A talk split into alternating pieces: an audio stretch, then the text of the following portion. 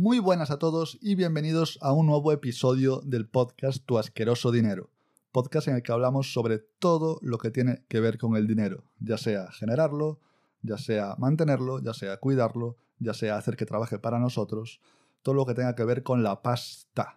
Así que, antes de empezar, recordad que en www.javalince.com tenéis ahí cositas sobre el dinero, sobre el dinero que podéis ver, echarle un ojo si os apetece. Vámonos con el episodio de hoy, que es bastante, bastante interesante. Y para empezar, leo una cita. La gente dice que prefiere la Biblia al alcohol, pero yo no veo tiendas de Biblias abiertas 24 horas. Esta gracioseta frase es de Mises y se utiliza frecuentemente para explicar la preferencia revelada. ¿Y qué es eso? ¿Qué es eso de la preferencia revelada? ¿A qué nos referimos? Pues es un método que indica que las preferencias de los consumidores pueden ser reveladas por sus hábitos de compra. Es decir, que la teoría está muy bien, pero que la práctica es ya otra cosa. Hace no tanto tiempo, el precio del, combustible, de la gasolina, del diésel, se disparó y las quejas pues, no fueron pequeñas. Todo el mundo puso el grito en el cielo por esto. Y es curioso porque el consenso científico por lo menos la mayoría de los científicos están de acuerdo en que el cambio climático es una realidad. Pero eso a la sociedad pues parece que le da un poco igual. ¿Por qué? Porque ¿qué debería pasar al subir los precios de la gasolina? Pues debería pasar que baje la demanda. Es decir, que la gente haga menos viajes en sus vehículos privados, en sus coches. Eso reduce la quema de combustible y por lo tanto hay menos vehículos contaminando. Y por lo tanto también esperamos que un mundo menos contaminado. Por lo tanto, que el precio del combustible suba, pues hasta podría ser una buena noticia para el planeta. Pero la gente no es consecuente con su discurso, muchas veces medioambiental, y dicen una cosa, pero las acciones hacen otra cosa muy distinta. Y que es que aquí confluyen la ética y la moralidad, dos palabras a los que parece que pues, no se les presta quizá la atención que se debería en los días, estos días, ¿no? a día de hoy, como, como dicen los medios de comunicación. Además, mezclando justo estas palabras con, con esos medios y con el egoísmo implícito de los individuos, pues tenemos un resultado que es apoteósico. Y sobre esto hay una escena, una escena de, de, la serie Utopía, que resume perfectamente de lo que estamos hablando. Y os pongo en contexto antes de que la escuchéis. Es una madre, una madre que llega con su hijo a la estación de autobuses y mientras espera en la sala de espera de, la estación, pues se encuentra con un hombre y ocurre esta escena. Salud. Perdone, el niño tiene gripe. Sí, ahora hay mucha. Ven, ven aquí, túmbate un poquito, hijo. Eso es.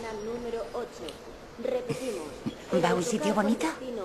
Es una pequeña escapada, donde nadie pueda encontrarme. Dios, qué bien suena eso. Nosotros nos vamos de vacaciones, al sur de Francia. Oh, qué bien. Es un viaje largo en autocar. Ya lo sé. Pero lo hago... Ya sabe. Por el medio ambiente. Sí, hay que estar concienciados. Le parecerá una bobada, pero Creo que todos tenemos responsabilidad en este asunto. No, tiene razón, la tenemos, la tenemos todos. ¿Y por qué ha tenido al niño? ¿Perdón? Nada produce más CO2 que un humano del primer mundo y usted ha tenido uno. ¿Por qué? ¿Por qué lo ha tenido? Producirá 515 toneladas de CO2 a lo largo de su vida. Lo mismo que 40 camiones. Haberlo tenido será equivalente a realizar 6.500 vuelos a París. Usted podría haber volado 90 veces al año ida y vuelta, un viaje cada semana de su vida, y eso no tendría el impacto en el planeta que va a tener su hijo. Ya, pero Por no, mencionar que- los pesticidas, los detergentes, los plásticos y los combustibles nucleares que se usarán para que esté caliente. Traerlo al mundo fue un acto egoísta. Fue algo brutal. Usted ha condenado a otros al sufrimiento. Si este asunto le preocupa tanto, lo que tiene que hacer es cortarle el cuello ahora mismo. Y con este audio nos vamos de cabeza a la inversión ética.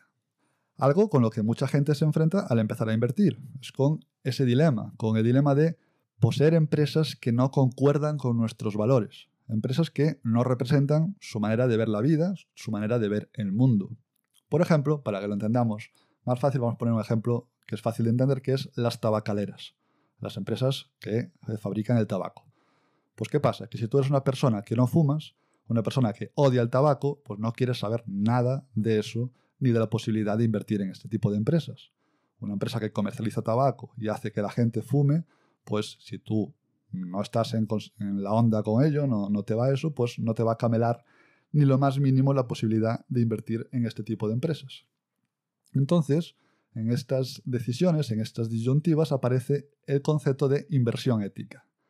Y la idea detrás de esto es que los inversores buscan empresas que no solo sean rentables, por supuesto, sino que también sean socialmente responsables y que sean éticas en sus prácticas comerciales. Que, dicho así, sobre el papel, pues esto es una auténtica maravilla. Pero ¿qué pasa? Pues pasa que en la práctica, pues ya tal. Ya tal quiere decir que no todo, no es oro todo lo que reluce. Pues ¿por qué? ¿Por qué no reluce el oro como debería relucir? Pues porque muchas empresas tienen cadenas de suministro muy complejas, muy extensas, y en esas cadenas pueden estar de manera un poco oculta pues prácticas poco éticas, vamos a decir. Por ejemplo, una empresa, una empresa que venda un producto verde, un producto súper transparente, súper amigable con el medio ambiente, el que sea. Si pudiéramos ver el análisis de ciclo de vida de ese producto y vamos viendo de dónde vienen esas materias primas, pues quizá nos podemos encontrar con que pues, se pueda utilizar mano de obra infantil o estén fabricándose esas cosas en un ambiente que no se respeten por los derechos humanos, por ejemplo o que para traer ese producto superverde o esa materia prima, pues se ha contaminado mucho por el camino, mucho más de lo que puedas pensar.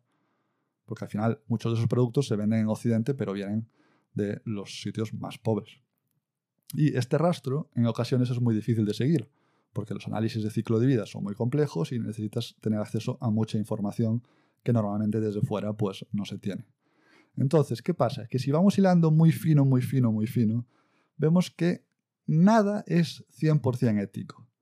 Porque las comodidades que se generan es siempre a costa de un daño, que puede ser mayor o menor. Puede ser directa o indirectamente, pero siempre hay un impacto. Y es que tiene que haberlo, porque el, más ético de los humanos, el, humano más ético posible es el humano muerto. Ese es el que no contamina ni hace daño. Aunque bueno, contamina el cuerpo, vamos a decir, pero una vez que, que eliminas el cuerpo, pues ya deja de ser un problema, que no es poco.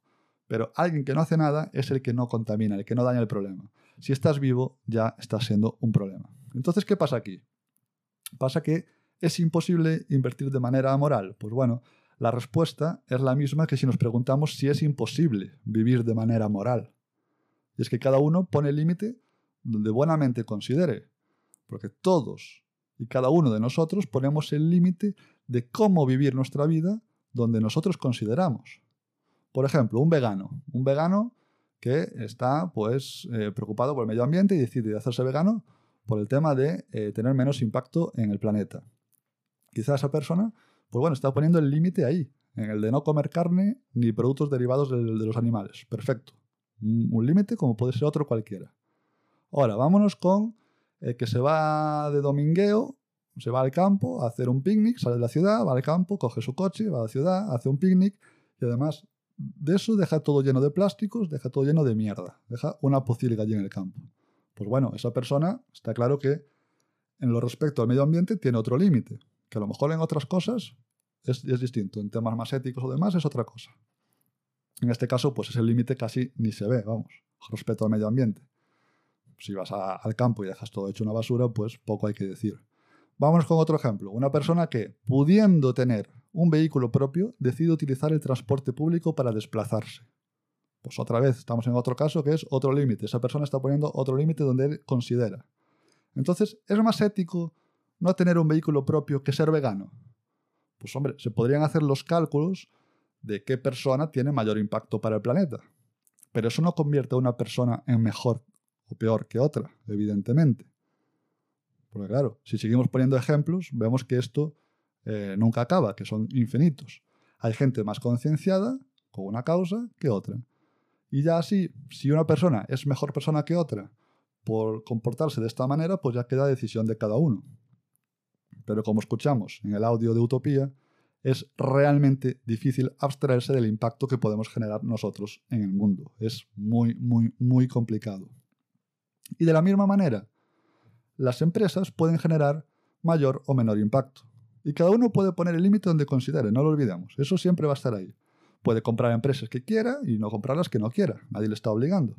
Pero ha de saber que solo por ser capaz de escuchar este podcast, por ejemplo, desde un, dispositivo electrónico, sea el que sea, sea un móvil, un ordenador, lo que sea, quizá ya está teniendo más impacto negativo en el planeta del que pueda tener si, por ejemplo, es propietario de una tabacalera. Y aquí, pues bueno, habrá mucha gente que diga, ya bueno, pero yo ya tengo mi móvil y además lo necesito para vivir. Pero lo que no necesito es invertir en empresas que no tengan pues estas prácticas éticas y que a mí no me van ni me vienen. Y si piensas eso, pues quizá hay que darle una vueltita, porque si tú eres un cliente de una empresa que no es ética, ya estás apoyando a esa empresa. La estás apoyando con tu consumo. No eres propietario, no eres propietario de la empresa, vale. Pero eres algo parecido, ayudas a que esa empresa siga funcionando ya que te está vendiendo cosas y tú la estás financiando, tú estás comprando sus productos. Entonces aquí se pueden ver las cosas desde varias aproximaciones, distintas aproximaciones. La primera es, que el mundo está corrupto y el capitalismo es el peor sistema posible. Pues bueno, aquí, gracias a la historia, ya sabemos que de lo que se ha aplicado es el sistema menos malo y el que más ha mejorado la calidad de vida de la población mundial. ¿Que está lejos de ser perfecto? Por supuesto, faltaría más. Es un sistema totalmente imperfecto. Te puede gustar más o menos, pero es lo que hay, es lo que tenemos. Y nosotros somos parte de él. Nos gusta o no, no podemos criticar el capitalismo y no vivir en él. Es decir, nos, estamos el 99,99% de la población beneficiando de este capitalismo. En el momento que aceptamos esto, que pertenecemos a esto, a este circo, es cuando podemos decidir que si queremos seguir vivos, deberemos convivir con él. Pues ya, una vez que tenemos esto claro, podemos empezar a pensar en cómo vamos a actuar, pero siempre recordando que impacto cero es imposible. Puedes pensar que el capitalismo le queda poco tiempo, perfecto. Puedes actuar para derribarlo. Es una gran lucha, es una lucha contra un gigante esa. Una lucha lícita y que quizá algún día tenga lugar y quizá se pueda ganar esa lucha. Pero yo, a nivel personal, he decidido ya no tomar parte en esa pelea. Mi tiempo de vida es limitado y creo que vivir intentando no privar de la libertad al de al lado ya es bastante objetivo para mí y en esas estamos. Es lo que estoy dispuesto a dar. Quizá Quizá sea mala persona, quizá pueda hacer mucho más, no lo sé, pero es lo que yo querría para mí y para los míos.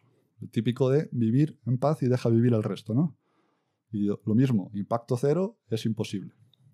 Vámonos con otra aproximación. Pensar que todas las empresas son el demonio es lo mismo que pensar que todos los humanos son el demonio. Habrá empresas que sean más responsables y otras menos. Igual que Habrá veganos y habrá otros que tengan 10 coches en propiedad. Y además, las, presiones regulatorias pues, obligan cada vez más a controlar la contaminación y a defender, pues bueno, esto los derechos humanos, cada vez que los procesos sean más eficientes. Si, por ejemplo, comparamos una industria de hace 150 años con una de ahora, pues no tienen nada que ver. Las condiciones de antes con las de ahora no tienen nada que ver. Es que la eficiencia se abre camino y la situación cada vez es mejor. Vámonos con la tercera aproximación. Muy interesante esta y muy importante. ¿Por qué? Porque cuando hablamos de invertir en empresas, realmente estamos hablando de negociar acciones en lo que llamamos el mercado secundario. Es decir, el dinero intercambiado es entre el que vende la acción, el que es propietario de una acción y vende esa acción, y el que la compra. Por lo tanto, realmente no se está apoyando de manera directa a esa empresa. Es decir, cuando se realiza esa transacción, cuando tú compras una acción a otro, a otro que tiene esa acción, la empresa no recibe ningún beneficio financiero de manera directa de esa transacción, cuando esta transacción se hace en el mercado secundario, que es a lo que nos referimos siempre que hablamos de invertir en empresas. Los inversores compran y venden acciones entre sí sin la participación directa de la empresa, esa empresa que emite esas acciones. No tiene un impacto directo en la empresa, aunque es verdad que sí que puede tenerlo de manera indirecta ya que, bueno, el valor de las acciones puede cambiar, es decir, cuanto más acciones se compren, puede variar el precio de las acciones, puede aportar liquidez al mercado y, pues bueno, pueden ser considerados estas operaciones pues, pueden ser indicadores de confianza en la actividad de la empresa. Esto pues, bueno, puede tener un impacto indirecto en que eh, la empresa puede tener, pueda recaudar capital en el futuro de manera más fácil, es decir, si su precio, su valoración en bolsa es más alto, pues, pues que pueda tener más margen de maniobra en el futuro, vamos a decirlo. Pero el hecho de que cuando nosotros, como inversores particulares, compramos y vendemos acciones, no estamos financiando de manera directa a la empresa. Y esto es bastante, bastante interesante de comentar. Y cuarta y más importante aproximación, Intentar no fastidiar al planeta es algo súper lícito, es algo admirable y que además deberíamos perseguir todos, por supuesto. Pero más digno aún, a mi manera de ver, es eh, actuar para hacer del planeta un sitio mejor. Y aquí, para poner este ejemplo, ejemplo ficticio, vamos a coger a uno de los que son los más malvados o de los más malvados posibles. A alguien de los que pocas veces la gente hable bien. Me estoy refiriendo a la empresa Monsanto. Monsanto es una empresa agrícola y, bueno, biotecnológica que ha estado involucrada en varias polémicas a lo largo de pues, muchos años. dentro de esas polémicas pues, destacan el, glifosato y los transgénicos, básicamente. ¿Qué es el glifosato? El glifosato es un herbicida que se carga todo lo que toque, incluido también a los humanos, básicamente, porque tiene muchos problemas asociados a la salud humana. Y el tema transgénico es otro tema que da para muchos debates más, pero en líneas generales, pues a corto plazo, por lo menos, aumenta la eficiencia de los cultivos y se puede alimentar a mucha más gente con menos recursos. Esta empresa, Monsanto, pues, eh, la adquirió Bayer hace unos años y es un monstruo, es un monstruo. Es una insignia de lo que es una mala empresa, vamos a decir. Una producción agrícola intensiva que ha llevado a un montón de problemas ambientales, como pues, bueno, la pérdida de biodiversidad, el uso excesivo de pesticidas, de todo. Y además, bueno, la enorme concentración de poder que tiene en el sector. Es una empresa que mueve el mercado dentro de ese sector, controla la industria agrícola, tiene patentes de semillas, demandas legales contra los agricultores, bueno, un pifostio no pequeño. Aún con todo eso, con todos esos males, todos los fregados que se ha metido, siendo la representación del capitalismo despiadado y el mal en persona, si nos vamos al fin último último, es posible que los productos que proporciona Monsanto hayan dado alimento a muchísima gente que no, no podría haber sido alimentada sin que existiera Monsanto. Es decir, que en el balance, por lo menos a corto plazo, ha salvado más vidas de las que se ha llevado. Y es que no podemos perder el foco de lo que es una empresa. Una empresa produce algo o da algún servicio que la sociedad demanda. Punto. Y por lo tanto cumple una función, evidentemente. Si tú tienes un perro y quieres desparasitarlo, hay una empresa que proporciona ese producto para desparasitar a tu perro. Si quieres ir a la playa, hay una empresa que produce pues, los medios para que tú puedas llegar a esa playa. Si quieres beberte una cerveza, hay una empresa produciéndola para ti y así con cada cosa y cada movimiento que hacemos. Por lo tanto, si volvemos a la inversión, no hace falta que inviertas en nada que no te dé la gana, que no encaje, que no te sientas cómodo, que vaya en contra de tu ética y tu moral. Será por opciones. Hay opciones de todo tipo. Puedes poner el límite donde tú quieras. Si tú no quieres invertir en tabaco, nadie te obliga a invertir en tabaco, no tienes que invertir en tabaco. Puedes poner el límite donde tú quieras y además debes hacerlo así. Y es que todo esto es un tema bastante complejo, bastante delicado y bueno, quedan muchas cosas en el aire y muchos detalles en los que podemos entrar con más detalle en otros episodios. Pero la conclusión es que todo dista mucho, además, de ser o blanco puro o negro azabache. Recuerda que el impacto 0,0 es imposible. Así que puedes invertir en aquello que en el global creas que va a hacer el mundo un lugar mejor, pero siempre, siempre, siempre teniendo en cuenta el audio de Utopía. Ni ellos son tan malos, ni nosotros somos tan buenos. Así que dejamos aquí este episodio. Ya sabéis que en jabalince.com tenéis más información sobre nuestro querido dinero. Nos vemos en el siguiente episodio.